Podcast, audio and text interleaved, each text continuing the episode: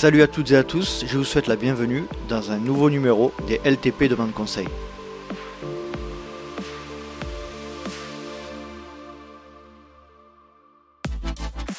Et oui, salut à toutes et à tous, je suis extrêmement heureux de vous retrouver pour un nouveau numéro du Let's Ride Podcast, le podcast 100% consacré à la pratique et à la communauté du trail running. Et dans cet épisode Demande Conseil, nous allons évoquer un sujet ô combien important, et d'ailleurs le terme du, euh, de l'épisode a été inventé par, par un des deux invités que je vais vous présenter dans quelques instants. Mais juste avant de passer à la présentation du sujet et des deux invités, je souhaitais faire un petit coucou et remercier énormément les nouveaux arrivants euh, dans la communauté des Patreons. Et je pense à Pierre Soulabaille, Mika Ferrara, Jean-Philippe Majorel, Florent Tournier et Rudy Lewandowski, qui fait partie également d'Aix Athlètes Provence, que je salue une nouvelle fois. Dans cet épisode, nous allons évoquer le sujet du Weekend Shock. Le Weekend Shock est un week-end de préparation dans le cadre d'un événement d'ultra trail principalement et qui a été inventé par euh, un de nos invités euh, qui est Guillaume Millet. Guillaume Millet qui est euh, professeur à l'université de, Saint-Étienne et qui est également physiologiste du sport. Et nous allons parler de, de ce sujet ô combien important dans le cadre d'une préparation réfléchie et raisonnée. Pour échanger sur ce sujet. J'ai tenu également à inviter Olivier Jean, qui est un associé d'Expert Sport Coaching, la structure dans laquelle j'évolue actuellement, et dans laquelle nous euh, accompagnons des athlètes dans le cadre d'accompagnement à distance ou euh, dans, le cadre de, de coaching de clubs en collectif.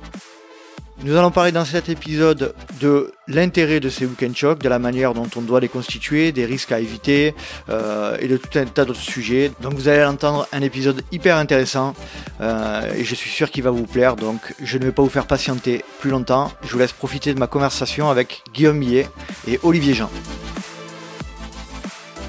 Je suis avec Guillaume Millet et Olivier Jean. Salut Guillaume, comment, comment vas-tu? Ça va et toi? Ça va très bien et Olivier Jean. Salut, de nouveau dans le podcast également, comment vas-tu? Ben, Salut Nico, super. Alors, euh, petit, euh, déjà pour, euh, introduire l'épisode, je crois qu'Olivier, tu t'es procuré récemment le nouvel ouvrage de, Guillaume. Est-ce que tu peux nous en parler et nous dire un petit peu à quel point tu es content de, de participer, participer à cet épisode? Bah écoute, euh, oui, je te confirme que j'ai bien le, dernier livre de, Guillaume, hein, Ultra Trail, la nouvelle édition. Euh, donc, pour être franc, ça fait deux jours que je l'ai, donc euh, j'ai pas, je l'ai pas fini encore. Hein. non, j'ai commencé à le survoler et franchement, ça, ça a l'air super prometteur. je me suis concentré un petit peu sur, sur le chapitre qui, qui nous intéresse aujourd'hui. Donc, il y, a, quelques pages sur le sujet, super intéressant d'ailleurs. Euh, voilà, donc euh, bah, je pourrais vous en dire un peu plus, euh, peut-être une prochaine fois si, je reviens sur le podcast. mais en tout cas, le peu que j'ai vu là survoler, ça a l'air, ça a l'air tip top. Hein. Très bien. Guillaume, je crois pour ton actualité que tu as participé hier à une de tes premières courses, tes premiers trails depuis un moment. Oui, depuis, depuis plus de dix ans, effectivement. Je n'avais pas mis un dossard et je me suis inscrit un petit 30 km à côté de chez moi. Et alors, ça, fait, ça fait quoi? Ça fait euh, mal aux jambes, ça fait euh, course à pied. Il faut être vraiment con pour faire ce genre de T'as fait podium dans ta catégorie? C'était, ouais, exactement. J'ai fait troisième. Ah, j'aurais été sûr. et euh, j'aurais fait, faire deuxième. Je me suis fait doubler à 200 mètres de la ligne par un autre vieux. Et, euh, et surtout, ce qui me rassure un peu, alors évidemment, c'était une course régionale. Hein, c'était une petite course euh, on était peut-être, je sais pas combien, moi, 200 ou 250 au départ, mais je me dis que sur des courses comme ça, euh, même à mon âge, il y a moyen, avec un gagnant quelques minutes, de faire encore le top 10. Donc, euh, pour l'instant, j'y suis pas, mais j'étais, je crois, 18, mais, mais la dixième place doit être à 4 minutes devant. Donc, je me dis que 4 minutes, comme c'était ma première course, ça doit être, ça doit être jouable sur les petites courses. Bravo, bravo, euh, Guillaume. dans la région maintenant. Super. allez, on va passer à la présentation du sujet. On, va parler des week-end shocks, des WEC, comme on, dit dans le milieu. Euh, quand on parle des week-end shocks, alors déjà, il faut savoir que nous, chez, euh, dans notre structure, euh, avec Thomas, Benjamin, Olivier, c'est quelque chose qu'on utilise énormément. les week-end shocks, on, hein, Olivier, je ne sais pas si tu peux confirmer, mais c'est quelque chose auquel on croit beaucoup dans la préparation, notamment de l'ultra. Oui, tout à fait. Et d'ailleurs, en ultra, et pas seulement en ultra, mais ça fait partie des, peut-être des, points qu'on, va pouvoir euh, aborder euh, avec Guillaume. Mais effectivement, nous, euh, c'est, systématique. De toute façon, on parle ultra, il y a forcément des week-end shocks. Et voilà, donc oui, important les week-end shocks. Et donc j'embraye sur le fait que je crois, Guillaume, si tu me, tu me diras si je me trompe, mais je crois que tu es l'inventeur du terme week-end shock. Ouais, c'est ça. C'est moi qui ai effectivement pendu ça. Euh, c'est un de mes bébés avec le Fresh Model. Euh, il y a longtemps maintenant. Hein. C'était après mon premier UTMB. J'ai commencé à réfléchir un peu plus après avoir pris une grosse claque. Euh, pas tant en tant de résultats, mais en tant que souffrance pendant la course. Je me suis dit non, ça ne fait pas la façon dont j'étais préparé. Donc j'ai effectivement essayé de, de réfléchir à autre chose et j'ai proposé ce, ce terme-là qui Bon, je pensais pas qu'effectivement ça aurait autant de succès à l'époque quand j'ai quand j'ai lancé ça. Et puis j'ai travaillé après sur le évidemment le, le concept et le c'est pas, pas juste un nom. Hein, c'est bon, je crois beaucoup effectivement comme vous que c'est euh, que c'est indispensable. Donc je suis ravi que ça soit utilisé. Je suis ravi que vous l'utilisiez dans votre structure. Et je suis curieux par contre effectivement de vous entendre sur l'utilisation des week-end shocks en dehors de l'ultra parce que ça c'était pour le coup euh, pas fait pour au départ. C'était vraiment dans un objectif d'ultra mais on va en discuter. Donc, je serais ravi d'apprendre des choses là-dessus. Mais oui, c'est euh, mon bébé, ouais. Mais je crois que ça, ça c'est un petit peu dans le milieu que c'est moi qui ai inventé ça, ouais. Tout à fait. Euh, déjà, j'aimerais, euh, Guillaume, si possible, que, que, tu nous expliques un petit peu. Enfin, je pense qu'il faut quand même bien déterminer au départ qu'un week-end shock, ça va forcément avec un objectif principal bien déterminé. Alors là, on est, on est d'accord qu'on est principalement dans le cadre de l'ultra trail, hein. mais je, pense qu'il faut quand même dire que quand on parle de, week-end shock, il y a vraiment une nécessité d'avoir un objectif bien précis à côté. Hein. Oui, c'est ça. L'idée, c'est quand même effectivement de, préparer une course, même si euh, un week-end choc qui peut être euh, une reco d'une d'une épreuve avec des copains sans y participer, ça peut être aussi super fun. Mais dans l'idée, c'est effectivement de préparer une compétition et encore une fois, dans ma tête, une compétition d'ultra. Donc par ultra, j'entends euh, quand même au moins une course de. Alors si on est vraiment très débutant, ça peut être une course euh, comme les Templiers, par exemple. Mais euh, pour des gens qui sont un petit peu plus aguerris, c'est au minimum 80-100 euh, km. Et à partir de, du moment où on dépasse 100 km, pour moi, le week-end shock, c'est un passage obligé. Je crois t'avoir entendu dans un podcast avec Jason Coop, qui est un de, tes amis, me semble-t-il, aux États-Unis, qui est d'ailleurs le, coach de, Katie Scheid, et tu parlais dans un de ces podcasts de, ce, de, ce, de cette notion de, de week-end shock. Il me semble qu'aux États-Unis, c'est très, enfin, c'est assez peu développé comme idée. Jason euh, le pratique. Euh, est-ce que c'est un peu différent l'utilisation de ces week-end shocks le, à travers le monde?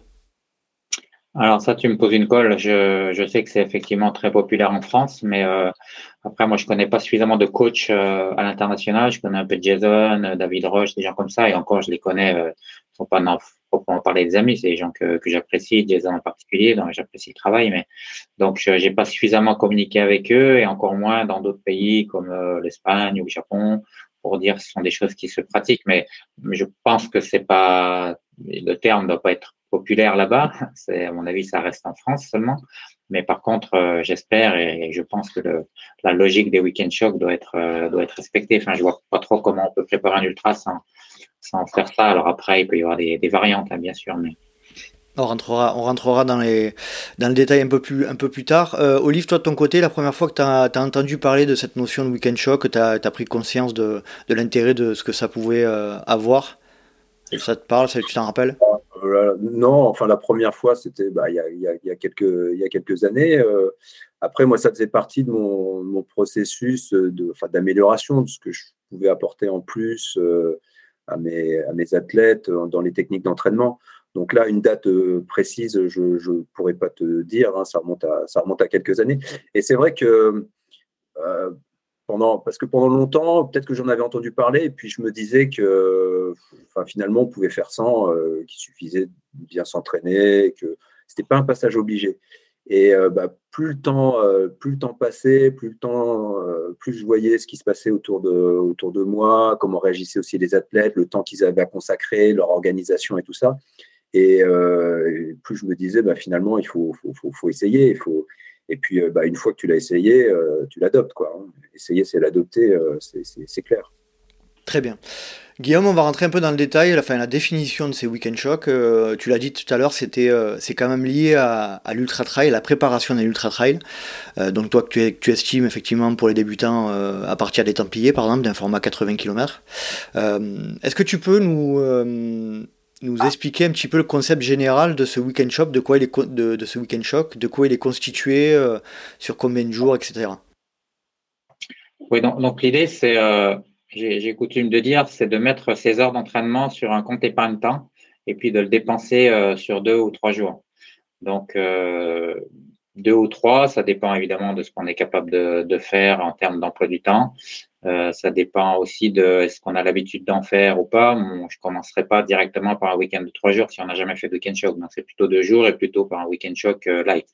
Parce qu'il faut pas oublier que dans la notion de choc, il y a aussi euh, proche de la notion de choc et la notion de blessure. Donc, il faut quand même, malgré tout, même si c'est choc, il faut quand même avoir en tête cette notion de progressivité, cette notion de avant tout ne pas nuire, euh, mais on pourra, on pourra y revenir. Donc, quand je dis mettre les heures sur un compte épargne-temps, euh, c'est effectivement pas, pour moi, un entraînement d'ultra. Alors, une précision quand même importante, c'est que quand on dit c'est passage obligé pour les coureurs d'ultra, euh, j'allais dire les coureurs d'ultra euh, normaux. Je, mets de côté des gens comme euh, Kylian Jornet ou François Den ou des gens qui sont qui sont pro ou semi-pro et qui s'entraînent énormément, énormément. Le plus on est proche du haut niveau, le moins plus on peut s'affranchir les week-end chocs parce que tu prends un Kylian, euh, finalement, il fait une semaine choc euh, toutes les semaines. Donc, euh, lui, il va pas rajouter des, des week-end chocs, ça n'a pas de sens pour lui. Mais on est d'accord que les Kylian, il y en a quand même pas, ça court quand même pas les, les rues.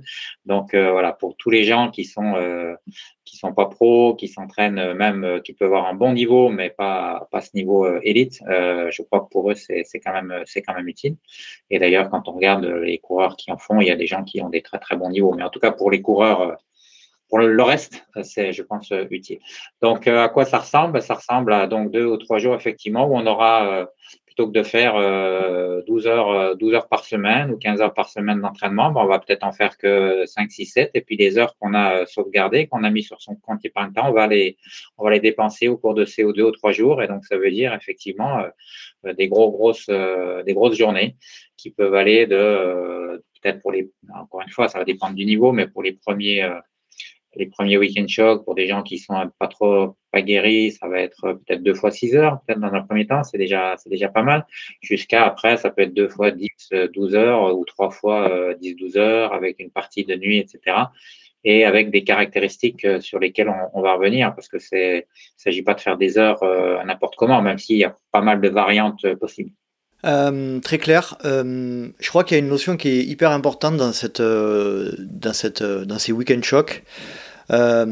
c'est quand est-ce qu'on le place déjà par rapport à l'objectif? Est-ce que je crois, moi j'avais dévoré la première version du, de, ton, de ton ouvrage Ultra Trail Plaisir, Performance et Santé, où tu disais qu'il fallait osciller entre 3 semaines et 5 semaines avant l'événement. Tu confirmes?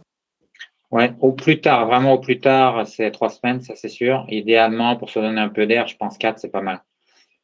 Et euh, après, si c'est plus tôt, parce que il se trouve que c'est ce, à ce moment-là qu'on est qu'on est libre. Après, on peut euh, on peut, euh, c'est-à-dire que si on fait trois semaines derrière, c'est vraiment repos, affûtage complet.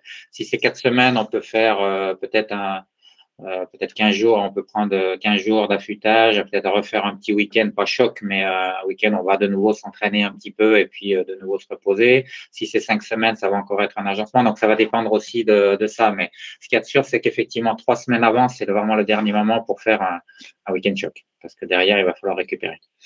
Et ça, c'est vrai, et c'est vrai d'ailleurs.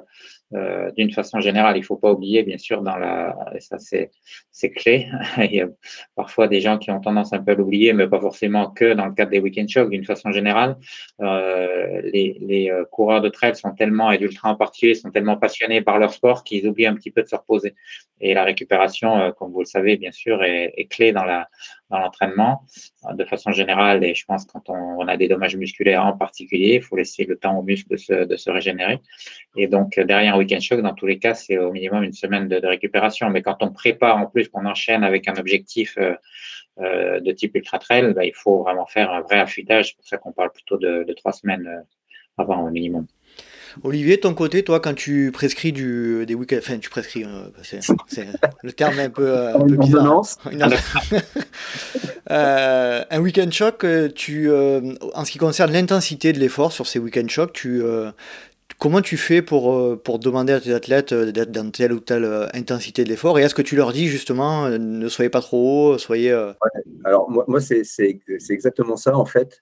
C'est un peu comme les sorties, les sorties longues du, du, dimanche, tu sais, les fameuses sorties longues, où il y en a trop qui, qui, les font tout le temps à bloc, tout le temps à bloc. je leur explique que déjà dans la semaine, ils sont souvent à bloc. Et s'ils font aussi, s'ils sont aussi à bloc le dimanche, ça va être contre-productif. Bah, le week-end choc, en fait, c'est à, peu près à peu près la même idée. C'est-à-dire que tu ne fais pas un week-end choc comme si tu enchaînais euh, les deux courses de ta vie euh, le, samedi et le dimanche. Ça va être contre-productif. Donc, je leur dis d'être vraiment plus en mode rando-course, en fait, hein, en mode rando-course, tranquille, euh, et de surtout pas chercher à. alors, de temps en temps, pour, pour égayer un petit peu, le, un petit peu les, les deux journées, ça dépend des profils psychologiques aussi, mais je peux leur dire, bah, tiens, de temps en temps, dans une descente, tu peux, euh, tu peux la, pousser un petit peu, ou euh, même dans une montée, si tu veux te faire plaisir, mais c'est pas le but, quoi. Surtout pas de pas enchaîner ce genre de choses, mais voilà, ça soit un petit peu plus ludique pour certains qui trouvent ça un petit peu, un petit peu monotone. Voilà, mais donc c'est vrai que l'histoire de l'intensité, c'est assez critique. Sinon, tu sors de l'intérêt finalement du, du walk and shock, enfin d'une partie de l'intérêt du week-end shock. Guillaume, tu veux réagir? Oui, bah, c'est effectivement euh, important ce que dit Olivier, mais j'ai envie de dire, c'est aussi un des intérêts des week-end shocks, c'est que quand tu fais, quand tu pars pour un week-end shock, alors sauf euh, après tu as toujours des, des, têtes brûlées et puis tu en as, tu peux leur dire ce, qui, ce que tu veux, de toute façon ils t'écouteront pas. Donc, euh, mais quand même la plupart des gens, ils savent qu'ils partent pour deux fois deux fois huit heures dans le week-end, ils vont pas partir les premières heures à bloc justement. Et donc, euh, alors que si tu proposes, et c'est effectivement le, vraiment important ça dans le cadre des week-end shocks, c'est que si tu proposes que entre guillemets des sorties longues, euh, euh les, sorties dont tu parlais, sorties longues du, du dimanche, c'est euh, 3 heures, 4 heures, voilà. là, tu peux effectivement les faire toutes euh, à bloc, on s'entend évidemment, tu vas pas les faire à VMA, mais tu vas les faire, tu peux toutes les faire en courant toutes les côtes ou presque, en étant en étant à haute intensité. Mais quand tu es en week-end shock, c'est pas possible justement. Tu le sais que ça va pas être possible et donc tu pars forcément plus lentement et donc tu te rapproches de la spécificité de l'ultra, ce qui est quand même la base de la base de, du week-end shock. Hein, c'est ça. C'est. On va y revenir en quoi le week-end shock est spécifique à l'ultra, même si c'est euh, c'est assez euh, évident. Et puis euh, le, le, deuxième la deuxième chose dont sur laquelle je voulais rebondir, eh ben, je l'ai déjà oublié. je voulais dire un deuxième truc par rapport à, à ce qu'a dit Olivier. Oui, j'ai retrouvé sur, sur quand tu dis effectivement égayer un peu sur les descentes. oui, effectivement, ça a du sens. Euh, si on le fait à plusieurs, est ce qui est, ce qui est conseillé, si on a des, Bon, pour ça, il faut avoir des amis et puis avoir, avoir des amis qui sont, euh, qui sont d'un niveau relativement proche, même si on peut trouver des astuces pour faire euh, avec des gens de niveaux différents en, en, variant sur, en jouant sur les durées, en jouant sur le poids du sac, en voire en, en utilisant des élastiques. Enfin, il y a, il y a plein d'astuces en fait qu'on peut trouver pour, euh, pour pouvoir en faisant des navettes. enfin, on peut trouver plusieurs astuces pour faire s'entraîner des gens, y compris sur les week-end shocks de niveaux très différents. En tout cas, si on veut égayer ces sorties, comme tu le disais, euh, et en disant ouais, tu peux attaquer. Moi, je conseille du coup de le faire plutôt si c'est, admettons que ce soit deux jours, ben, en montée, l'autoriser à le faire en montée sur le premier jour et seulement en descente à la fin et plutôt à la fin du deuxième jour. Et, et là, on va déjà, on va déjà voir, savoir s'ils ont réellement envie encore à la fin du deuxième jour de se lâcher en descente. Ça veut dire qu'ils auront bien digéré la première journée et demie. Donc là, ils pourront effectivement essayer de, de redonner un petit coup en termes de, de dommages musculaires. Et, et, et s'ils n'ont pas envie de le faire, ça sera le signe que oui, ils ont, c'est pas la peine de le faire, quoi. Mais euh, si tu l'autorises dès le premier jour en descente, peut-être que tu mets en péril, c'est ça que je veux dire, c'est que tu risques de mettre en péril le deuxième jour. Et donc, euh, parce que sur un ultra, c'est parce que tu vas faire, encore une fois, sauf des têtes brûlées, euh, ils vont pas attaquer les premières descentes à bloc. Donc, il faut pas l'autoriser entre guillemets, hein, ils font ce qu'ils veulent, mais c'est des grands garçons et des grandes filles, mais euh, moi, je ne le conseillerais pas du tout les premiers jours. Éventuellement, à la fin du premier jour, l'autoriser à monter, ce qui est moins, moins grave. D'accord. Il y a une notion euh, aussi qui est hyper importante, je pense. Euh, moi, ça, ça me parle beaucoup, ça nous parle beaucoup. Hein. je crois que c'est Jason aussi, Jason Coop, qui en parlait dans un de tes webinaires, qui est d'ailleurs disponible, Guillaume, sur YouTube, hein, qui, est, qui, est, hyper intéressant. Il parlait de la, dans, dans le cadre de la préparation d'un ultra, de euh, la euh, progressivité de la, de la, progressivité de la préparation vers la typologie de l'objectif, c'est-à-dire euh, essayer de reproduire si possible la technicité, le dénivelé, le ratio dénivelé-distance qu'on va retrouver dans, dans son objectif. Est-ce mm. que cette notion-là, c'est important dans le cadre de la structuration d'un week-end shock C'est fondamental. c'est effectivement, et là aussi, c'est un des avantages des week-end shocks, c'est-à-dire que si tu prépares prends toujours le même exemple, mais l'UTMB, tiens, je vais changer, je vais dire, on prépare le, grand raid de la Réunion. C'est peut-être encore plus pertinent d'ailleurs, parce que si tu prépares le grand raid de la Réunion, il est non seulement, c'est un ultra, un vrai ultra avec beaucoup de dénivelé, etc. Et donc, le week-end shock va servir à ça. Mais en plus, euh, l'intérêt du week-end shock, c'est que tu vas pouvoir euh, te déplacer justement pour choisir un site euh, qui est proche de celui que tu vas avoir avec un terrain et pas forcément uniquement le terrain, c'est pas seulement la technicité, c'est l'environnement aussi. Par exemple, la chaleur dans le cadre du, du, du Grand Raid. Et donc, euh, même si ça suffit pas d'aller faire un week-end en, à la chaleur pour pouvoir euh, s'acclimater à la chaleur. Mais en tout cas, c'est mieux que c'est mieux que rien d'aller déjà passer un, week-end shock, par exemple, de trois jours euh, en s'entraînant en pleine chaleur pour se préparer au grand raid. Et si tu fais pas de week-end shock, si tu fais que des sorties longues, tu vas pas te déplacer pour une demi-journée un dimanche matin à, à 300 km, par exemple. Euh, moi qui habite, par exemple, à Saint-Étienne, ben, je peux tout à fait envisager de préparer un week-end, d'aller faire un week-end choc dans le sud, là où il fait chaud, dans le Ventoux, etc euh, en choisissant un terrain qui est le plus technique possible pour se rapprocher du week-end du, du, Grand Raid de la Réunion. Mais si je fais pas ça, je vais pas y aller euh, trois dimanches de suite. Enfin, ce serait en termes de déjà pour la planète, ça serait pas terrible. Et puis en termes voilà de, temps perdu dans les voyages, enfin tout, ça c'est vraiment pas terrible. Alors que pour un week-end choc, ça vaut le coup de le faire. Donc c'est aussi un des intérêts des, week-end chocs. Typiquement, là j'étais euh, il y a 15 jours, j'ai découvert les sentiers du, du littoral euh, du côté de Saint-Tropez, etc. que je connaissais pas du tout. Et je me dis que si jamais un jour je devais faire le Grand Raid de la Réunion, peut-être bien que j'irais m'entraîner là-bas parce que c'est vraiment, ça ressemble vraiment en termes de technicité. Alors il manque un peu de dénivelé, mais qu'on peut peut-être trouver dans l'arrière-pays. Euh, et, franchement, ça serait peut-être un exemple de, bonne idée d'aller faire un week-end choc là-bas pour préparer euh, le week-end de, le Grand Raid de la Réunion. Voilà un exemple. Tout à fait euh, clair. Olivier, de ton côté, toi, cette notion de d'essayer de retrouver la même la, similarité entre les entre le, ratio dénivelé, la technicité, tout ça, comment tu procèdes en général, toi? Ah bah c'est oui, c'est exactement ça. Je prends le profil le profil de la course euh, kilométrage, dénivelé, spécificité des terrains, etc. Alors bon, après, on va pas. Enfin, des fois, ça peut être difficile de pousser jusqu'à euh, la météo, etc. Hein. Au niveau organisation, c'est pas toujours, euh, pas toujours simple. Mais en tout cas, ouais, spécificité de la course, c'est clair.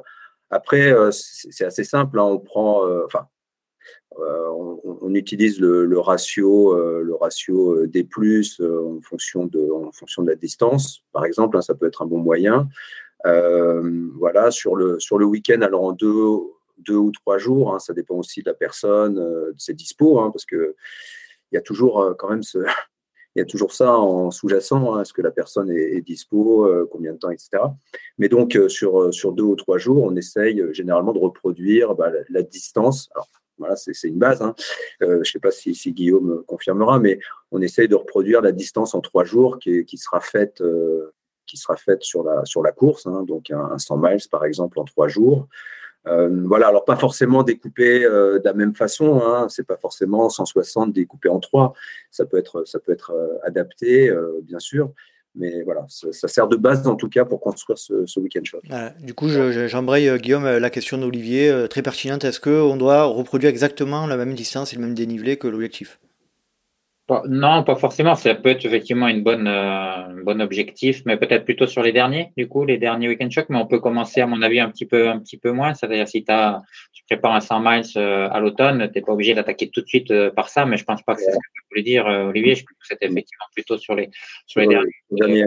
Et voilà. Et après, deux ou trois jours, un, un bon compromis finalement, c'est deux jours, deux jours et demi ou deux jours avec le.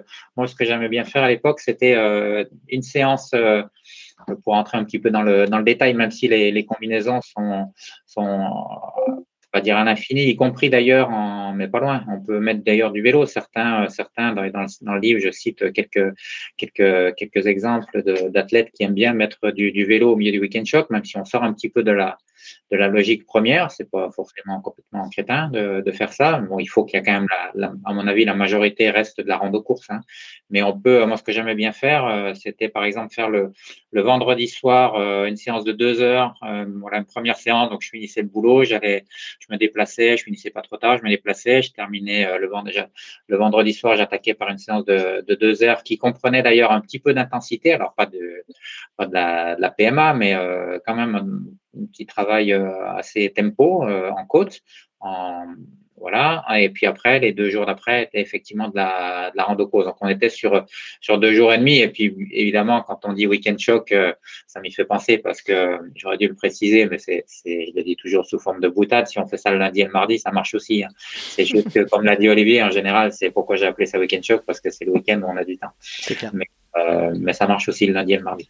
Ça marche aussi. Bon, c'est, rassurant pour ceux qui travaillent euh, le week-end alors, et qui travaillent pas lundi et mardi. C'est ça. Euh, question que qu'on se pose, on, va parler un peu plus tard beaucoup de la, de la physio, euh, de l'aspect physique, hein, mais euh, je pense que ça n'a pas un intérêt que, que physiologique et que physique ces, ces. C'est aussi le moment de tester, de tester tout son matériel, etc. en conditions réelles. Tu peux nous en dire un, mot, Guillaume? Oui, bien sûr, c'est comme on l'a dit tout à l'heure, le, finalement le, le maître mot de, des week-end shocks, c'est la spécificité. Euh, donc, euh, on sait qu'il faut à un moment donné, ça c'est vrai pour toutes les disciplines, évidemment, pas que l'ultra, il faut s'entraîner à un moment donné, euh, et plutôt quand on se rapproche de l'objectif en conditions spécifiques. Et quand on réfléchit bien, en ultra, on n'a pas l'occasion réellement de s'entraîner en conditions spécifiques. On peut éventuellement, si on fait des séances à faible intensité, être en allure spécifique sur certaines séances, mais pour le coup, ça va être vraiment facile. Donc, les week-end shocks permettent de permettre ça, permettent de s'entraîner à des à des vitesses de course qui sont spécifiques. Et quand je dis course, euh, je devrais dire en vitesse de locomotion parce que bien sûr, la marche, la marche est importante. Typiquement, quand on fait euh, uniquement des séances longues dont parlait Olivier euh, tout à l'heure, on peut courir presque tout le temps en fonction de son niveau, en fonction de la pente, bien sûr, mais globalement, on arrive à courir presque tout le temps, alors qu'en ultra, ça va être l'inverse, on va marcher presque tout le temps. Et y compris des coureurs qui sont qui sont pas mauvais du tout, qui vont marcher déjà dans toutes les côtes et à la fin voir les, les presque les plats montants pour pour la plupart. Et donc si si on n'est pas entraîné à marcher, je le répète euh, souvent, mais j'y crois, vraiment, c'est que euh, c'est pas qui peut le plus peut le moins. On pourrait dire, bah, si je suis capable de courir, je suis capable de marcher, puisque marcher c'est plus facile que courir, mais pas du tout, parce qu'on ne travaille pas. Globalement, ce sont les mêmes groupes musculaires, mais qui travaillent pas tout à fait de la même façon, avec notamment des longueurs musculaires qui sont un peu différentes. Par exemple, les mollets en montée, quand on marche ou quand on court, c'est pas la même longueur musculaire. Et donc, si on, on le sait, hein, d'ailleurs, quand on a n'as pas l'habitude en début de saison d'aller faire des grandes montées et qu'on commence à marcher avec ou sans les bâtons, on sent que ça nous tire dans les mollets. donc, si on n'est pas préparé à faire ça, ben, le jour où on est obligé de marcher, parce qu'en ultra, on est obligé de marcher, qu'on le veuille ou non, eh bien, on est dans le dur assez vite. Et donc, il faut se préparer à ça. Donc, en allure spécifique, et puis même, je pense que le, coût énergétique, euh, il est aussi, euh, on sait que le coût énergétique, euh, donc l'économie de course, elle s'améliore lorsqu'on s'entraîne, mais euh, donc ça, d'une façon plus ou moins général, mais quand on, c'est pas la même chose que de, de, de, courir vite que de courir doucement. Et si on n'a pas l'habitude de courir doucement, je pense qu'on on améliore moins son coût énergétique à ces vitesses faibles que euh, si on, on prend l'habitude de courir aussi doucement. Et donc les week-end shocks permettent, même si c'est que quelques week-ends, permettent aussi de faire ça. Donc euh, voilà, spécificité par rapport aux allures, spécificité dont on a parlé par rapport à, à, à l'alimentation, par rapport à l'équipement que l'on va que l'on va utiliser. Est-ce qu'on a choisi le, bon sac Est-ce qu'il n'y a pas de frottement Est-ce que les chaussures euh, nous vont comme il faut Est-ce qu'on a, les bonnes chaussettes Est-ce que, euh, les bâtons, euh, l'occasion aussi de, marcher avec les, bâtons, même si à mon avis, il ne faut pas du tout le réserver au, week-end show. Pour le coup, il faut vraiment utiliser des bâtons, sauf quand les bâtons sont interdits, comme la Saint-Élion ou l'Enred. Mais en tout cas, quand on prépare une course avec bâton, il faut les utiliser très en amont et pas seulement sur les, sur les week-end shocks, euh, etc., etc. Donc, tout ce qui est euh, la seule opportunité, finalement, les week-end shocks, c'est la seule opportunité de se mettre dans des conditions euh, réellement spécifiques, mis à part, évidemment, les courses, les ultras de préparation, mais par définition, on peut pas en faire non plus 50, alors que les week-end shocks, on peut en faire un petit peu plus, même si on peut pas en faire 50 non plus, peut-être qu'on en, on en reparlera. Et puis, bien sûr, il y a l'aspect descente, mais je crois que tu as prévu d'en reparler un petit peu plus tard. Tout à fait. Olivier, tu veux réagir sur ce point? Euh, non, puisque, comme dit Guillaume, on va en parler tout à l'heure. Mais effectivement, sur, euh, c'est une question qui m'intéresse beaucoup euh, et j'ai pas la réponse, hein, donc ça, tombe bien que Guillaume soit là euh, sur justement le nombre de week-end chocs qu'on peut positionner dans une préparation et au-delà de ça même une question peut-être un peu provocatrice, mais est-ce qu'on pourrait imaginer un plan d'entraînement qui n'est basé que sur des week-end chocs? Avec une progressivité, avec bon tout un tas de choses qui, qui va bien avec, mais voilà, hein, la personne qui, ne pourrait pas s'entraîner euh, de toute la semaine, prenons l'inverse, hein, qui n'aurait que des week-ends de, dispo et voilà et pas tout le temps, un week-end sur deux, ce qu'on peut imaginer quelque chose comme ça. Voilà. Donc, euh, je ne sais pas si on peut en parler maintenant ou si tout à fait, tout à fait. alors je vais répondre, en tout cas, tenter de répondre à ta question qui est qu'on m'avait jamais posée, mais qui est pertinente. Mais avant, euh, j'oubliais les, aspects que j'oublie un petit peu, mais je devrais pas en fait. Euh, c'est les aspects psychologiques aussi, le, travail du mental, quelque chose qui est important quand on parle de spécificité également, c'est la course de nuit. Euh, bien sûr, on peut le travailler à d'autres moments que dans le week-end choc, mais quitte à faire un week-end choc, autant aussi essayer de s'entraîner, par exemple, partir suffisamment tôt le matin du deuxième jour, par exemple, pour, ou même du premier jour, si par exemple on a commencé la veille, pour faire une partie de nuit en condition de fatigue, euh, se mettre, euh, c'est pas seulement courir dans le bois à côté de chez soi, c'est peut-être partir, euh, par exemple, si on est tout seul dans, dans la montagne de nuit, c'est quand même un environnement qui est un peu peut être un peu anxiogène pour certaines personnes. Alors, il n'y a pas d'ours hein, euh, en France, mais enfin, encore qu'il y a, tellement d'attaques d'ours, enfin, dans blague à part, c'est pas, le, objectivement, le danger, il est, il est faible, mais ça peut être quand même un petit peu anxiogène. Donc, ça aussi, ça fait partie de la, spécificité, même si, euh, sur la plupart des ultras, on est rarement tout seul dans la montagne, mais certains n'aiment pas du tout quoi. Donc bref, euh, il y avait ça aussi. Et donc pour répondre, à, de répondre à la question de d'Olivier, donc combien on en fait maximum je vais déjà répondre par une pirouette en disant euh, combien minimum. Euh, moi, je pense que si on a le choix entre en faire 0 ou 1, 1, euh, c'est déjà mieux que rien. Donc, 2, c'est encore mieux. 3, c'est bien. 4, je pense que c'est parfait. Après, la question, est-ce que vraiment ça vaut le coup d'en faire plus que 4, 5 Là, je suis pas certain. On est d'accord qu'on parle bien de 4, 5 pour un, pour un seul objectif, pas dans l'année. Ben, ouais, pas sûr, hein, parce que euh, si tu fais déjà, euh, par exemple, euh, admettons que tu fasses une course, on va dire une saison classique, c'est que tu fais une course, tu prépares un, un objectif. Déjà, pour moi, l'objectif, c'est deux par an. Mm part de ce, de, ce postulat d'ultra. Hein. Mhm. c'est typiquement les, les François Den, pour moi, qui sont dans le vrai. Mhm. Donc, deux objectifs par an. Admettons, juillet et puis plutôt éviter fin août, mais plutôt à la juillet et puis automne par exemple. Euh, ça veut dire qu'avant juillet, bah, déjà en placer euh, trois, euh, c'est déjà tout à fait raisonnable. Et puis derrière, ça veut dire qu'il faut le temps de récupérer de son ultra. Et après, quand tu réfléchis bien, il n'y a pas tellement le temps d'en placer tant que ça. Donc, c'est pour ça que si tu en places un, voire deux, euh, voilà, donc au total, on est à nos 4, euh, 5 maximum. Je suis pas sûr que ça soit euh, vraiment utile d'en faire plus que ça. Et du coup, ça répond un petit peu à la question d'Olivier. Mais là, je dis pas que j'ai raison. Hein. Je, dis jamais que j'ai raison. En tout cas, pas sur ces, pas sur ces, en matière d'entraînement. Personne ne peut être sûr qu'il détient la vérité. Mais, mais euh, je crois que ce serait effectivement une erreur, même si c'est quelqu'un qui, mettons, qui a un week-end de libre tous les 15 jours, on peut pas lui faire faire un week-end choc tous les 15 jours. Ça serait, ça serait trop, à mon avis. Mm. Euh, sauf si on sauf si on fait pas des vrais week-end chocs, mais auquel cas ça devient un week-end choc en alternant avec un week-end euh, avec un entraînement euh, un, peu, plus intense mais raisonnable. Et puis 15 jours après un nouveau week-end choc. Bon, un par mois, ça me paraît déjà ça me paraît déjà pas mal. au maximum, un peu comme on a dit tout à l'heure en préparation de compétition, je pense un tous les trois semaines, ça c'est vraiment le maximum, mais je pense qu'on peut pas les enchaîner comme ça, à mon avis. Mmh en tout cas, si on veut durer sur le long terme, si quelqu'un qui ferait un week-end, qui attaquerait en janvier et qui ferait un week-end sur toutes les trois semaines, jusqu'en juillet, pour moi, ça serait trop. Serait beaucoup trop, je pense. Et, euh, et voilà, après, si on n'a vraiment pas de temps, euh, bon, déjà, si on n'a vraiment pas de temps, un, il faut se poser la question si vraiment. Il faut faire ça.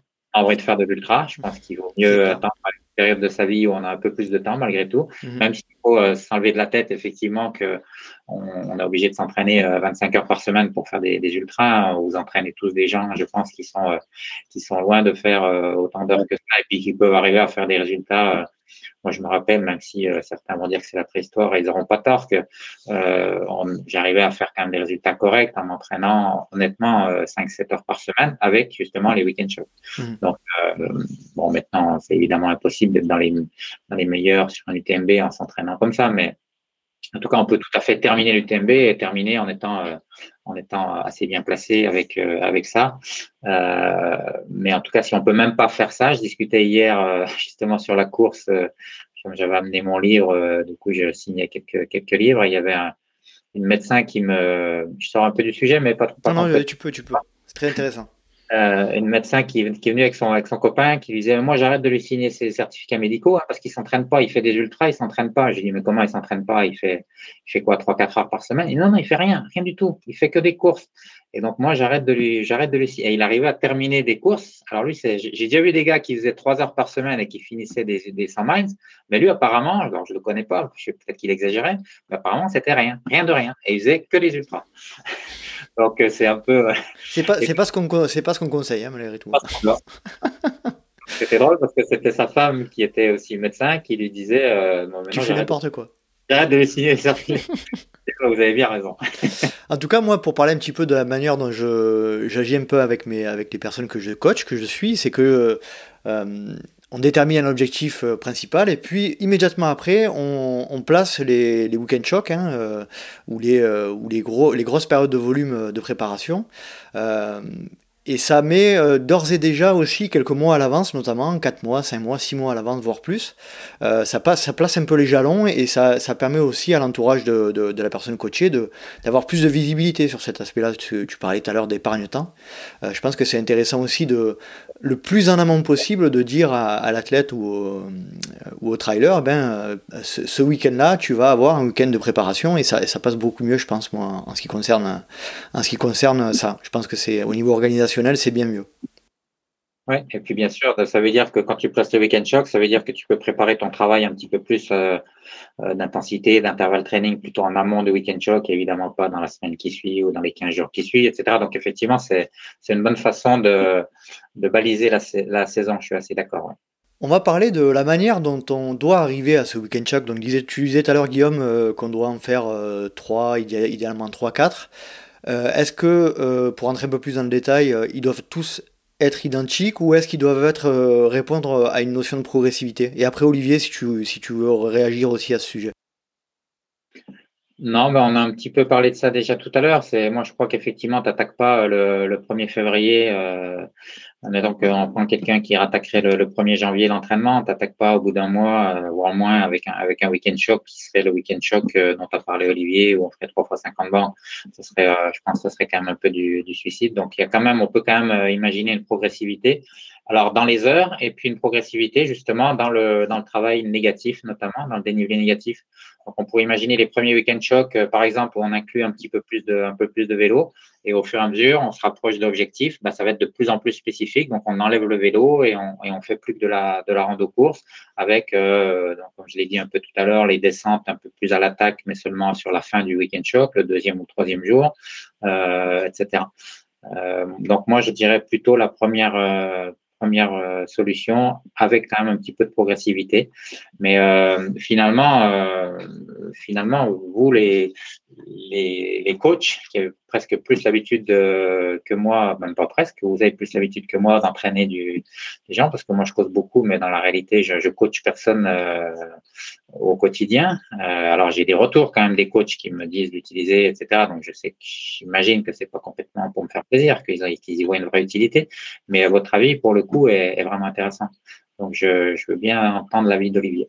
Ah, bah, moi, euh, euh, les, week-end shocks, généralement, j'en positionne. Alors, même si tout à l'heure, c'était une question un peu euh, comme ça, d'en mettre plein, non. moi, j'en positionne généralement deux. Donc, il y a, le dernier qui est grosso modo cinq semaines, parce que j'aime bien que les gens se reposent vraiment, enfin, se reposent. il y a une bonne période d'affûtage et une bonne récupération par rapport à ça. Euh, voilà, surtout quand c'est des premiers, euh, des premiers ultras, qui a eu une préparation, qui a quand même euh, sollicité la personne.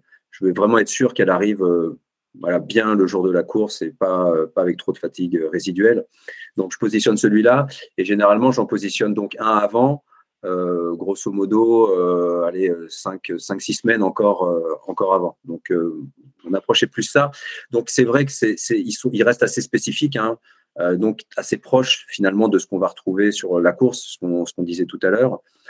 donc c'est vrai que je n'introduis pas trop de, de, de, comment dire? Progressivité. progressivité. Ils sont, ils se ressemblent, ils se ressemblent un petit peu. Alors généralement, ça dépend aussi. Euh, ils sont pas faits au même endroit parce qu'il faut que ça change un petit peu. parfois, ça tourne autour d'une course aussi. Ça, c'est un, truc que j'aime bien faire. Alors après, il faut que la, la personne soit aussi apte à le faire, dans le sens où on se sert d'une course et on va faire un petit peu avant, on va faire la course et on va faire un petit peu après enfin un petit peu. On va faire avant et après. Euh, voilà. Maintenant, la consigne, c'est forcément la course de ne pas la pousser comme, euh, comme on l'aurait fait euh, de façon isolée. Et c'est là où, pour certains, c'est dur, parce que même s'ils l'ont dans la tête, une fois qu'ils ont le dossard, c'est bon, ils ont tout oublié et ils vont, ils vont essayer de taper leur record. Et, là, on n'est plus, plus dans la cible. donc voilà. Donc moi, c'est plutôt deux j'en fais pour l'instant, hein, parce que je, réfléchis à potentiellement en mettre un petit peu plus, d'où mes questions et, l'intérêt que j'ai pour ça. Euh, et, grosso modo, des choses qui vont ressembler euh, pas mal, avec euh, assez spécifiques quand même par rapport à la course. Guillaume, tu peux rebondir si tu veux. Ouais, alors effectivement, si tu en fais que deux, je pensais que tu étais plus justement de ce que j'avais compris dans l'optique inverse, de dire j'en mets, mets beaucoup. Donc si j'aimerais, justement, mais bon, pour l'instant, pas encore. Et si tu mets, euh, si en mets que deux, effectivement, ça a du sens, ça soit vraiment très spécifique. Surtout que là, pour le coup, c'est les deux sont relativement proches de, de la course. Donc, euh, oui, mettre essentiellement de la rando course, ça a du sens. Mais justement, peut-être que en mettre plus pour se préparer déjà à l'effort sans avoir forcément le, le côté euh, effet protecteur dont on va, dont on va parler après. Euh, par exemple, imaginons que, ce soit quelqu'un qui habite à la montagne, on pourrait très bien imaginer faire des, et je pense que la majorité des gens font, font ça, mais peut-être l'optimiser ou le pousser la, la, logique un petit peu plus loin, de dire, bah, allez, ce, week-end, je me fais un gros week-end d'entraînement. Bah, J'en profite pour faire un, week-end choc en ski, par exemple. Euh, donc, plutôt que de me faire un gros week-end de, de ski, bah, je vais me faire un week-end choc de ski. Donc, la différence, elle n'est pas très nette, mais c'est, oui, j'y vais franchement, quoi. Et comme ça, je, je, travaille beaucoup, je fais des heures et des heures et des heures, euh, encore une fois, bloquées. Euh, mais par contre, j'ai pas les, j'ai pas les, les, dommages musculaires.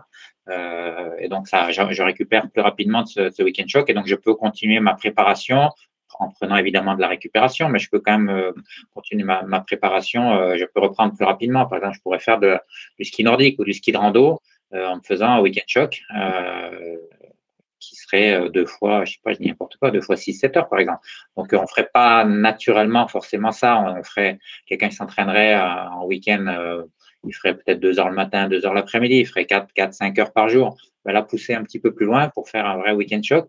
Et après, derrière, euh, enchaîner avec un week-end choc, avec un peu de vélo, un peu de course à pied. Et puis après, progressivement sur des week-end chocs plus traditionnels. Euh, on a eu une discussion récemment avec une personne qui me suit, là, un des Patreons, euh, Antoine que Chalut, qui est, est qui est intéressé par une autre approche qui se développe un peu plus, qui va un peu à l'encontre de, cette notion de week-end shock dont tu es à l'origine, Guillaume. C'est la notion d'augmentation de, charge et de volume, euh, pour ceux qui le peuvent, bien sûr, en ce qui concerne l'organisation. Euh, une, augmentation euh, du volume et de la charge d'entraînement au fur et à mesure qu'on approche l'objectif, qui pourrait peut-être éventuellement faire office de week-end shock. Quoi. Tu vois ce que je veux dire?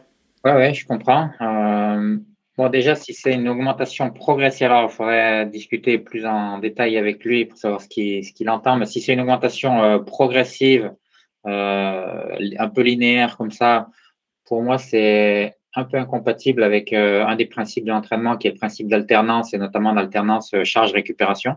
Alors que le week-end shock, lui, a vraiment cette, évidemment, est là-dedans. Euh, après, qu'on augmente la, la dose d'entraînement au fur et à mesure, donc ça c'est la notion progressivité, donc ça, ça a du sens, effectivement. Par contre, euh, augmenter, oui, euh, bien sûr, il ne faut pas augmenter jusqu'à l'objectif parce qu'à un moment donné, il va quand même falloir faire une phase d'affûtage, mais ça, je pense pas que Oui, ça, ça, c'est, ça c'est entendu, ouais. Mmh. En tête. Euh, mais après, ça veut dire que si on augmente progressivement, on arrive par exemple, euh, allez, on va dire que c'est l'affûtage est trois semaines, on arrive sur trois semaines avant ou en, en ayant fait progressivement de plus en plus d'entraînement avec le risque quand même d'accumuler de la fatigue. Encore une fois, il n'y a pas de vérité. Hein. Si, si ça lui convient, pourquoi pas. Mais moi, ce n'est pas l'approche, évidemment, que je, que je préconise. Sinon, ben, je n'aurais pas proposé ces week-end shops. Tout à fait. Bon, c'est très clair. Est-ce qu'on peut, je crois qu'Olive en a parlé juste avant, est-ce qu'on peut euh, utiliser euh, dans un de ces week-end euh, une course? Par exemple, moi, je donnais mon exemple, je prépare le Mute, le format 115 là, pour le mois d'avril, et j'ai pour objectif de courir le, 47 km du Mont Ventoux. Bonne ou mauvaise idée? Un mois avant alors, j'ai retrouvé ce que je voulais dire. Allez, vas-y, vas-y. Premier, de nous trois. Euh, j'ai gagné. C'était pour rebondir sur la, notion de course dont parlait, dont parlait Olivier. Euh, je le mets dans le livre, donc je vais, je vais me contenter de répéter ce que, ce que j'ai écrit dans le livre. C'est que effectivement, ça peut être une bonne idée de, de mettre une course à condition de faire ce qu'a dit Olivier, voire même, je serais même encore un peu plus extrême, c'est-à-dire que lui dit euh, on met de l'entraînement avant, la course et de l'entraînement après. Moi, je dirais on met tout l'entraînement avant. Donc, si tu as trois jours, eh ben, tu mets tes deux jours d'entraînement, si c'est possible, bien sûr, tu mets tes deux jours d'entraînement avant la course. Comme ça, on va voir si euh, effectivement, même Dossard ou pas, s'il est capable de, de, se faire la pause sur la course. S'il est capable, euh, en ayant fait euh, énormément d'entraînement, c'est qu'il est super bien préparé, etc. Et là, ça lui sera bénéfique. Par contre, s'il se met vraiment carpette sur la, admettons qu'on commence par la course et, et il n'est pas capable de respecter en disant j'inclus ça en termes de préparation à mon, à mon futur ultra et c'est pas mon objectif à partir du moment où j'ai le dossard et on devient tous un petit peu ma boule quand on a un dossard et je me mets carpette, bah, effectivement, derrière, s'il peut plus, euh, s'il peut plus arquer, s'il peut plus mettre un pied devant l'autre, euh, les deux jours qu'il lui reste à faire du week-end choc, c'est du, on va dire que c'est du temps perdu, mais presque. Alors que si tu fais l'inverse, euh, là, oui, tu prends le départ, effectivement, tu es fatigué. Donc, oui, tu vas pas faire une super performance, mais tu peux quand même te faire plaisir malgré tout et puis faire quand même un petit peu la course. Mais tu sais que ça sera pas ton objectif de l'année, mais ça tombe bien parce que c'est une course de préparation. Olivier, je pense que ça a répondu à ta question.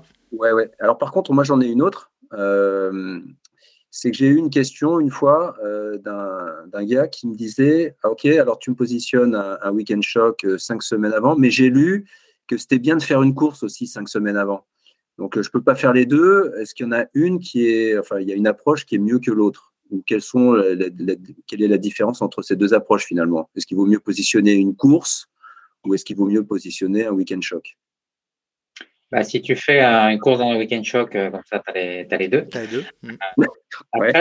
Euh, tu peux imaginer, par exemple, si toi tu fais cinq semaines, tu pourrais presque imaginer un week-end choc cinq semaines avant, lui donner 15 jours de récupération et lui faire faire une course. Alors évidemment, tu ne vas pas lui faire faire un 100 km, par exemple, trois semaines avant un 100 miles, mais tu peux presque lui faire faire un, un, 50 marathon. un marathon ou un 50, ou un 50 bancs. Mhm. Alors, l'inconvénient de faire ça, c'est que du coup, tu fais un week-end choc, tu vas prendre 15 jours euh, de quasiment récupération. Euh, ok, il va faire sa course, donc là, ça va être de nouveau un stimulus important, mais finalement qu'un seul stimulus. Et de nouveau derrière, il faudra prendre trois semaines. C'est-à-dire sur les cinq dernières semaines, tu fais qu'une course, en gros, d'entraînement. Mmh, mmh, mmh. là, pour le coup, le, désentraînement risque d'être un peu trop important. D'accord. Ce ne serait pas idéal, mais euh, non, non, il faut. En fait, la clé de ça, c'est de se dire, non, non, tu as euh, tu as deux courses, euh, deux courses euh, objectifs. Débrouille-toi avec ça. Si tu si t'es pas capable entre guillemets, mais, ou même sans guillemets d'ailleurs, de faire ça, bah, peut-être que t'es pas fait pour l'ultra. Si ton, ton but c'est si t'aimes la compétition, t'aimes l'odeur de la noc et que tu veux mettre de la noc tout, tout et mettre le dossard toutes les semaines, ben, fais pas d'ultra, mon gars, hein, je suis désolé, c'est pas possible, c'est pas compatible. Ouais, il, faut, il faut choisir, euh, excuse-moi Olive, hein, mais il faut choisir, il faut, je pense qu'il faut choisir ses objectifs bien en avance et être bien déterminé à, à mettre ce qu'il faut en place pour euh, atteindre cet objectif principal. Quoi.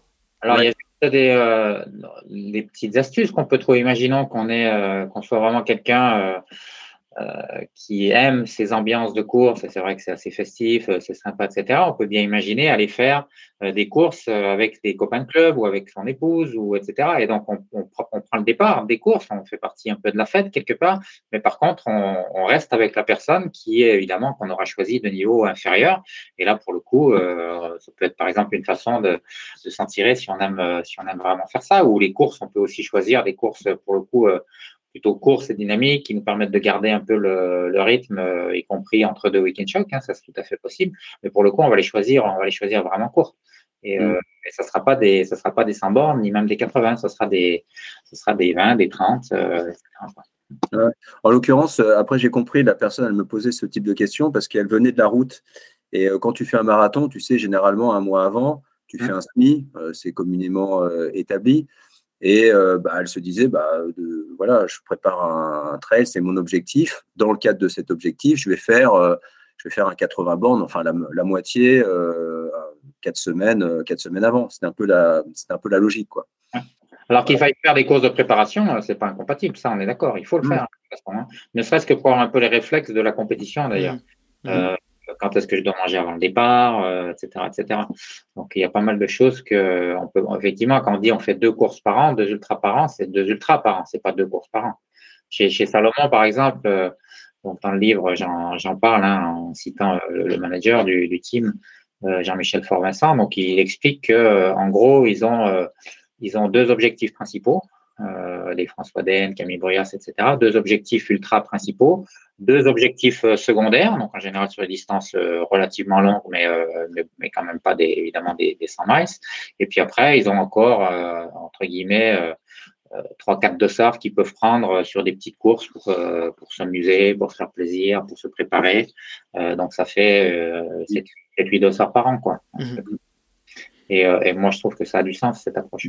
Bien sûr. Très bien. Bon, l'organisation, euh, pour, pour, pour, simplifier, pour, pour, pour, euh, pour résumer, au niveau organisationnel, ça se prépare bien longtemps en avance. Et c'est dans ce qu'on avait dit aussi beaucoup avec Pascal Balucci, hein, c'est c'est un plan qui doit être établi, qui doit être réfléchi aussi, je pense. Euh, parce que il euh, n'y a pas beaucoup de, salut Alex, il n'y a pas beaucoup de casquettes vertes qui sont capables d'assumer euh, tout ce que tout ce que Alex prend en charge notamment. Donc je pense que la, manière la plus saine et la plus réfléchie de, de, faire un ultra et d'arriver au terme de son objectif, c'est de, de, construire cette saison et ces week-end shocks. J'aimerais qu'on rentre un petit peu plus dans le détail au niveau physio, anat, etc. Ouais, vas-y Guillaume. Je t'en prie. Je vais rebondir parce que moi, je ne connais pas, euh, Casquette Verte. évidemment, je lis des choses comme tout le monde sur les réseaux, etc. Mais euh, évidemment, il fait, chacun fait ce qu'il a, ce qu'il a envie de faire, mais on m'enlèvera pas de la tête qu'il pourrait être encore bien meilleur. Donc, j'ai vu qu'il avait encore gagné une, une, belle course là récemment. Donc, c'est, un vrai beau coureur d'ultra, mais c'est, pour moi, c'est évident qu'il serait encore meilleur s'il avait une approche un peu plus traditionnelle. Donc, euh, j'espère qu'à l'occasion, je le croiserai pour, pour en discuter avec lui, mais c'est juste c'est comment dirais-je, c'est de l'air frais aussi quelque part d'avoir des gens comme ça complètement atypiques. Donc je trouve ça, oui, puis ça, ça, ouvre aussi un peu l'esprit. Ça que euh, mm. s'il est capable de faire ça, c'est qu'il est juste euh, monstrueux physiquement et, euh, et, avec une approche un peu plus raisonnée. Mm-hmm. encore que ça se trouve j'ai complètement tort, il a besoin de ça, de cette folie pour pour s'exprimer, mais cas, c'est amusant. Mais bon, bref, on, peut, on, peut, organiser ça, hein, Guillaume, si tu veux. Ce serait rigolo. Ce serait rigolo. Ouais, ça serait rigolo, ouais. Euh, d'ailleurs, bah, pour ce, par rapport à ce sujet, euh, ça doit être pour vous euh, un peu scientifique, etc. Ça doit être un peu perturbant de voir des gens avec ce profil-là réussir au-delà de toute considération logique. Oui, réussir, mais encore une fois, et peut-être qu'il pourrait réussir encore mieux s'il avait pas cette, s'il avait une approche plus raisonnée. Mais euh, ça, on le saurait que si euh, il acceptait d'avoir une approche raisonnée et quelque chose me dit que ça ne sera jamais le cas. pourquoi pas, pourquoi pas. Il faut jamais dire jamais. Euh, on va passer sur l'aspect plutôt physio, etc. Est-ce que ces week-end shocks ont un intérêt uniquement cardio-respiratoire, capacité physique, on va dire du moteur, etc. Ou il y a d'autres aspects plus importants que, que, cet aspect préparation physique cardio? Non, non, ils ont, euh, d'un point de vue, donc il y a tout l'aspect euh, matériel, technique, énergétique, etc. Après, d'un point de vue euh, plutôt métabolisme slash musculaire, les deux principaux intérêts, c'est de permettre de, s'améliorer sur ce que moi je considère les deux facteurs limitants de l'endurance, c'est-à-dire la capacité réellement à durer en ultra. c'est un, les troubles gastro-intestinaux. Et donc, les week-end shocks sont l'occasion de, de, tester sa, sa, nourriture, de tester ses produits énergétiques, de, de, de tester des choses si on est quelqu'un qui est euh, très sensible à ça. Donc, euh, que ce soit, je sais pas, moi, des nouveaux gels, des nouveaux, de la bouffe qui est complètement inhabituelle, qu'on, la bouffe classique, des sandwichs, des, des pâtes qu'on n'a pas, peut-être pas l'habitude de prendre en course quand on est surtout un, un jeune, un jeune coureur d'ultra. Donc, tester ça. Euh, bref, tester ce qui pourrait euh, résoudre ces problèmes euh, gastro-intestinaux. Et puis, euh, et puis évidemment, le, le, point qui était le, le point de départ et qui reste quand même de mon, de mon point de vue la clé de voûte des, des week-end shocks, ce sont euh, ce qu'on appelle l'effet protecteur, c'est-à-dire la capacité à, rendre ces fibres musculaires plus résistantes au travail excentrique, donc qui est le travail, comme vous le savez tous, euh, qui s'exerce en, descente. Et, euh, et, donc, on peut travailler euh, cet effet protecteur en faisant de la musculation, en faisant des, une répétition de, des, séances où on va répéter les descentes sans forcément aller en montagne et faire des, des choses très spécifiques à, à l'ultra. Mais il n'empêche que le meilleur, moyen, le meilleur moyen de le faire, ça reste euh, d'aller faire ces week-end shocks et de s'enchaîner des vrais dénivelés longs euh, à des vitesses spécifiques, etc. Et c'est, euh, à mon avis, l'intérêt principal, cet effet protecteur des week-end shocks, même si c'est loin d'être le seul. C'est le, rip, le repeated bound effect, si je dis pas de bêtises. Bound, effect. combien de temps dure cet effet protecteur et, et est-ce que c'est un lien justement avec le positionnement des week-end shocks avant l'objectif?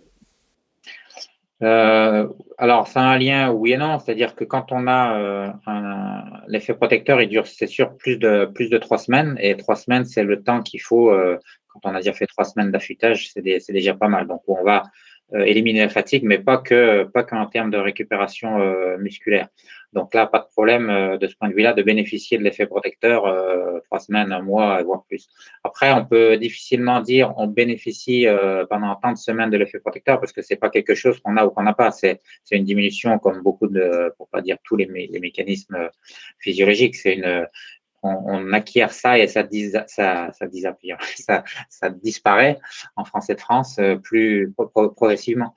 Et donc, euh, c'est difficile de dire, euh, ça dépend déjà de, du niveau d'entraînement, ça dépend de ce qu'on va faire pour, est-ce qu'on va l'entretenir ou pas, cet, cet effet protecteur, ça dépend du groupe musculaire, parce que bien sûr, c'est là, on parle nous des, des gens, mais par exemple, tu as des études qui ont montré que sur des muscles qui sont pas du tout entraînés aux, contractions excentriques. Donc, typiquement, les membres supérieurs font très rarement de, de l'excentrique, euh, contrairement au quadriceps, parce que même si on est un, sédentaire parfait, ben, on prend quand même euh, l'escalier de temps en temps, même si on prend l'ascenseur quand on peut, souvent quand on est très sédentaire. Mais donc, on a quand même, qu'on le veuille ou non, un petit peu d'exercice excentrique euh, dans la journée. Par contre, les membres supérieurs, mis à part les Belges qui boivent des, des, des pintes euh, très lourdes et qui doivent poser de temps en temps le, le verre, et donc là, ça fait un peu de travail excentrique. Mais sinon... on, salue nos amis belges.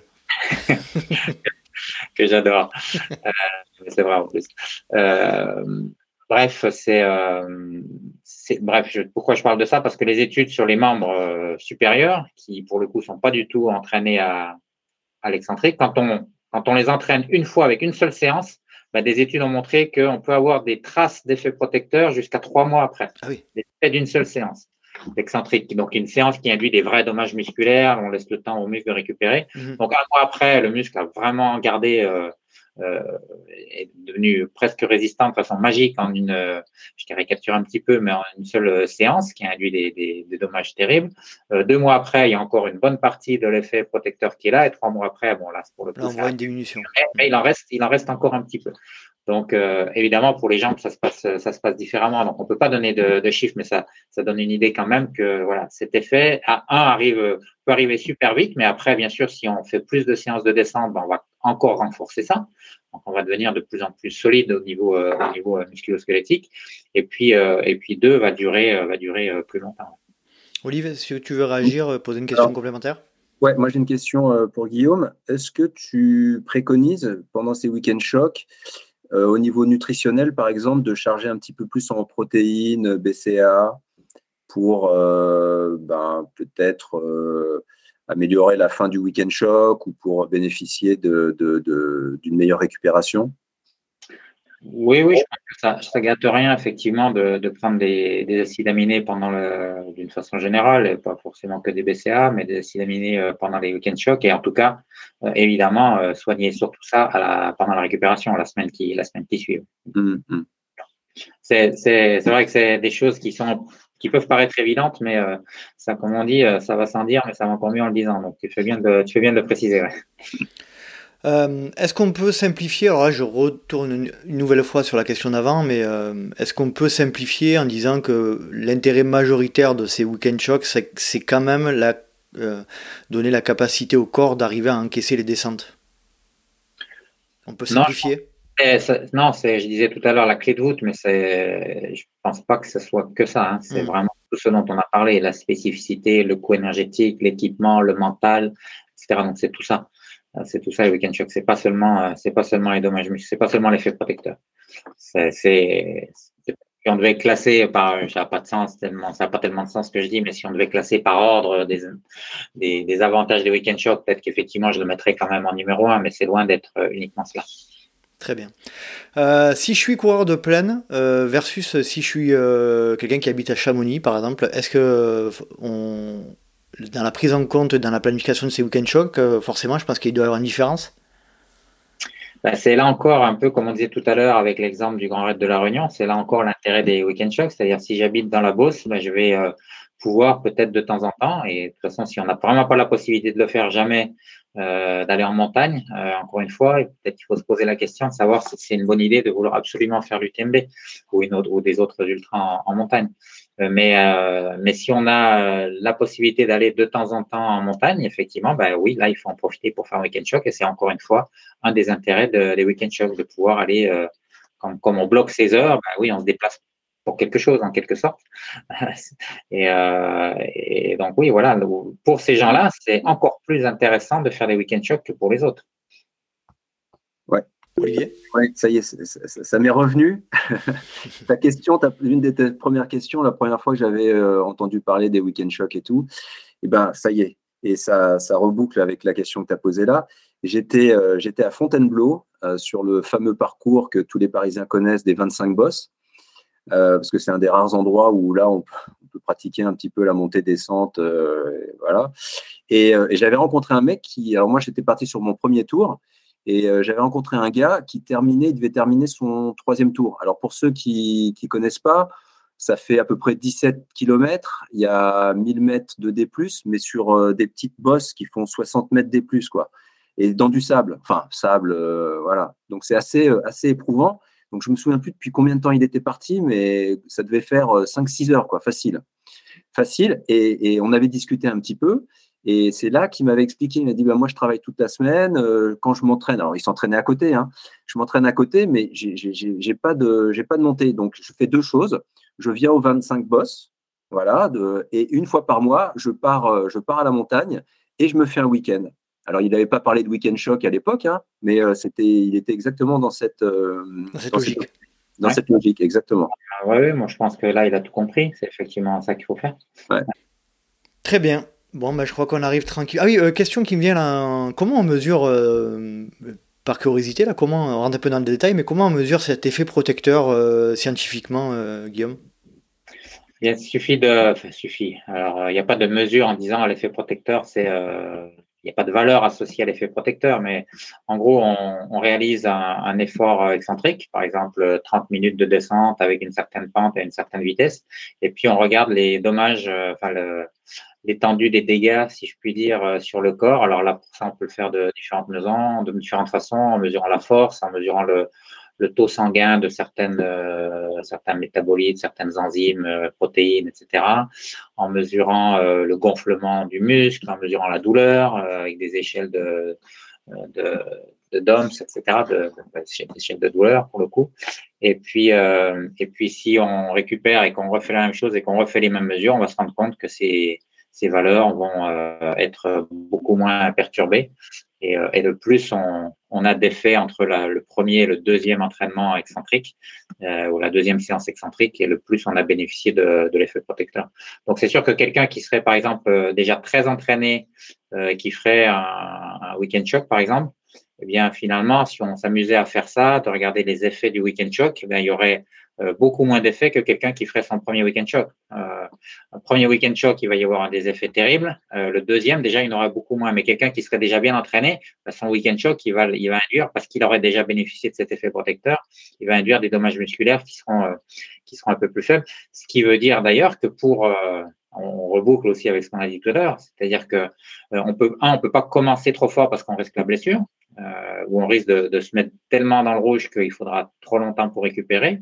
Euh, et inversement, quand on est bien préparé, ça veut dire qu'il faut pas rester sur le même week-end shock. Mais ça, c'est pas c'est pas valable uniquement pour les week-end shocks. Vous le savez, c'est encore une fois la notion de progressivité. Si tu proposes toujours le même stimulus, au bout d'un moment, l'organisme, il arrête de, de s'habituer. Donc, c'est pour ça que je disais au départ, hein, c'était, je crois, au tout début, on disait, voilà, week-end shock, au début, peut-être, c'est peut-être que, entre guillemets, deux fois 4-5 heures, et puis après, ça peut aller beaucoup plus. Et donc, on monte dans les, on monte dans les tours, on monte dans les distances, on monte dans le dénivelé, on monte aussi dans les, dans l'intensité. Euh, dans tous les cas, ça restera de la rando course avec des allures lentes, mais on peut très bien imaginer augmenter l'intensité, notamment en descente sur les derniers quand on est bien préparé pour réellement euh, se mettre en situation de course, parce qu'il faut quand même pas oublier que le week-end shock, ça reste un entraînement qui est euh, pour moi ce qui se fait de mieux en termes de spécificité, mais on est encore loin de la course. Donc, au final, le, meilleur week-end shock, enfin la meilleure préparation, c'est de, de connaître l'ultra, d'en avoir fait, mmh. Euh, voilà, mais comme on peut pas en faire euh, tous les jours, mais les week-end shocks, c'est une bonne solution. Très bien, très clair. Euh, pour terminer, Olive, tes conseils par rapport à la sécurité des week-end shocks, notamment quand on en fait seul, voilà. Et, Guillaume, si tu peux rajouter derrière aussi également. Ah bah alors par rapport à la sécurité, bah, il faut, faut le préparer un minimum, c'est-à-dire qu'il faut savoir où on va, comme tu dis, si on est, si on est seul, on fait pas, on fait pas n'importe quoi. Hein. on part pas euh, sur des terrains euh, complètement inconnus euh, sans, sans, avoir un minimum de, de, de, connaissances un petit peu du parcours. Et voilà, j'ai des anecdotes. Bon là, on n'a pas le temps, mais d'athlètes qui sont retrouvés dans des grosses, grosses galères. voilà, ils étaient tout seuls dans la montagne à suivre une trace qu'ils avaient préparée au départ, mais sans, sans, vraiment savoir, et ils se sont retrouvés dans des voilà avec avec un précipice, difficulté de, de, de, repartir dans l'autre sens. Enfin bon, donc euh, ça se ouais, il faut, faut, faut faire faut faire vraiment attention euh, malgré tout parce que généralement un week-end choc pour le coup, tu le fais bah, sur les terrains propices, hein, c'est-à-dire en montagne. il ne faut pas oublier que la montagne, c'est, ça peut être, ça peut être dangereux. Donc, on fait pas, on fait pas n'importe quoi. Oui, bien sûr, je suis, d'accord avec ça. Et, j'ai envie de dire, quand on fait un week-end choc, c'est on part par l'aventure. C'est pas le moment. On peut aimer l'aventure et, c'est super, mais on ne peut pas faire un week-end choc et en même temps aller complètement découvrir euh, un terrain inconnu, euh, partir en dehors des, chemins euh, balisés. C'est pas le but. On fait pas de l'orientation. Mm parce que déjà, on va pas sortir la carte. Alors moi, je suis encore de la vieille école, je parle de cartes, mais on va pas euh, aller dans un endroit où effectivement on risque de, se perdre. Alors maintenant, avec les traces GPS, etc., ça devient de plus en plus euh, difficile de se perdre, mais, mais on part sur des trucs qui sont connus, où on sait qu'on va pouvoir faire ce qu'on avait prévu, parce que si on, si on commence à s'égarer, en faire plus que ce qu'on avait prévu, ou au contraire moins, revenir plus vite au point de départ. bon, bref, il faut rester sur des choses qui sont euh, classiques. Moi, je crois qu'il y a un temps pour les week-end shocks et il y a un temps pour l'aventure. On peut combiner les deux, mais je ne crois pas que ce soit le, but du jeu. Les week-end shocks, ça doit être sur des trucs, alors sans dire qu'on fait exactement toujours la même chose, évidemment, euh, parce qu'on se fait moins plaisir quand on. Mais en tout cas, il faut qu'on soit sûr de, qu'on soit sûr de son coup. Et, juste pour terminer, quand on le fait seul, euh, alors ça, arrive à tout le monde et, ça ne veut pas dire qu'on n'a pas d'amis, mais c'est quand même dommage parce que c'est tellement euh, euh, c'est pas pour rien que j'ai mis plaisir dans le titre de, mon livre. C'est tellement, euh, tellement de plaisir d'aller, de faire des efforts. Un, euh, dans un endroit naturel comme, comme la montagne. Deux, et en plus, si tu es entouré de, d'amis ou de, de gens sympas, bienveillants, Là, pour le coup, c'est le, le triptyque gagnant. Là. Mm. Euh, quand on a l'occasion de le faire à plusieurs, euh, c'est vraiment ouais, on... décuple, le plaisir, je pense. On conseille. Et puis, petit tips, si éventuellement vous le faites vraiment seul, euh, n'hésitez pas à consulter les, les, les sentiers trail, hein, les stations de trail, etc. tout ce qui est un peu balisé officiellement, ça peut aider aussi à, à sécuriser un peu vos sorties en tout cas, on ne peut pas en montagne sans avoir prévenu euh, quelqu'un de où on va, exactement ce qui est prévu, etc. Ça, c'est la, ça, c'est la ah base. Et, bien sûr, on regarde dans la météo. Tout à fait. Olivier, tu veux rajouter quelque chose pour terminer? Bah non. Euh, si, juste peut-être que dans le, dans le bouquin de Guillaume, il y a, il y a cinq pages à peu près sur, euh, sur les week-end shocks et il y a vraiment tout pour, pour se construire un beau week-end shock pour pas faire, pour pas faire d'erreur. Donc, super intéressant. Voilà, donc euh, allez-y, hein. les yeux fermés. Faites-nous confiance, c'est du bon. C'est gentil. Parfait. Guillaume, pour terminer, un petit, euh, un petit mot? Non, bah, juste pour te remercier, euh, vous remercier de cette, cette discussion. C'était une vraie, vraie discussion à plusieurs, c'était cool. donc merci Olivier aussi pour les pour inputs et, et à vous deux pour le pour l'invitation. C'était cool. Eh ben avec grand plaisir. C'est toujours un plaisir, un, immense plaisir, Guillaume, de t'avoir dans le podcast. Et puis merci. Euh, un peu comme euh, ce que fait euh, Manon ou, Pascal, d'être là depuis longtemps et de, faire en sorte que le podcast vive et d'apporter toutes tes connaissances et tout ton savoir aux éditeurs du LTP. Merci énormément à tous les deux et puis bonne soirée. Salut, avec plaisir, ciao. Salut. Et voilà, cet épisode est à présent terminé. J'espère que vous avez apprécié cette conversation avec Olivier, Jean et Guillaume Millet et j'espère que vous avez appris pas mal de choses au sujet des Weekend Shock. Si vous souhaitez rejoindre le Let's Try Podcast sur les réseaux sociaux, rien de plus simple, rendez-vous sur Facebook ou Instagram à Let's Try Podcast. Vous pouvez également me suivre à titre perso euh, sur Facebook, Instagram, LinkedIn ou Strava à Nicolas Guilleneuf ou Nico Guilleneuf. Vous tapez, ça vous devriez trouver. Euh, si vous souhaitez aider le LTP, euh, n'hésitez pas à vous rendre sur Apple Podcast ou Spotify, à y mettre 5 petites étoiles et un petit commentaire, ça fait toujours plaisir. Euh, j'espère et surtout et surtout si vous souhaitez aider vraiment le Let's Try Podcast, parlez-en autour de vous, c'est vraiment la, la, première méthode qui permet d'agrandir la, communauté des auditeurs du LTP. J'espère vous retrouver pour un prochain numéro du Let's Try Podcast et d'ici là, n'oubliez pas, si vous pensez que c'est impossible, faites-le pour vous prouver que vous aviez tort. Salut, salut euh, Vas-y, vas-y. Ouais, et donc, euh, j'ai encore une fois oublié, ça c'est l'âge, hein, c'est Alzheimer. Ce que je voulais dire, c'était par rapport euh, de quoi tu parlais à la fin. Il me semble que tu parlais de. Euh, ouais, non, j'ai oublié. Du nombre de. Hum, bon, c'est pareil, j'ai oublié ce que j'ai, ce que j'ai posé comme question. Ah, bah, ah, Moi, j'ai oublié, moi, j'ai oublié ce que j'ai dit. coupé, coupé, on l'a refait. Voilà, on l'a refait. Euh, bon, ça, nous reviendra tous. On est trois, il n'y en a pas un qui est capable de se rappeler. c'est pas grave, c'est pas grave.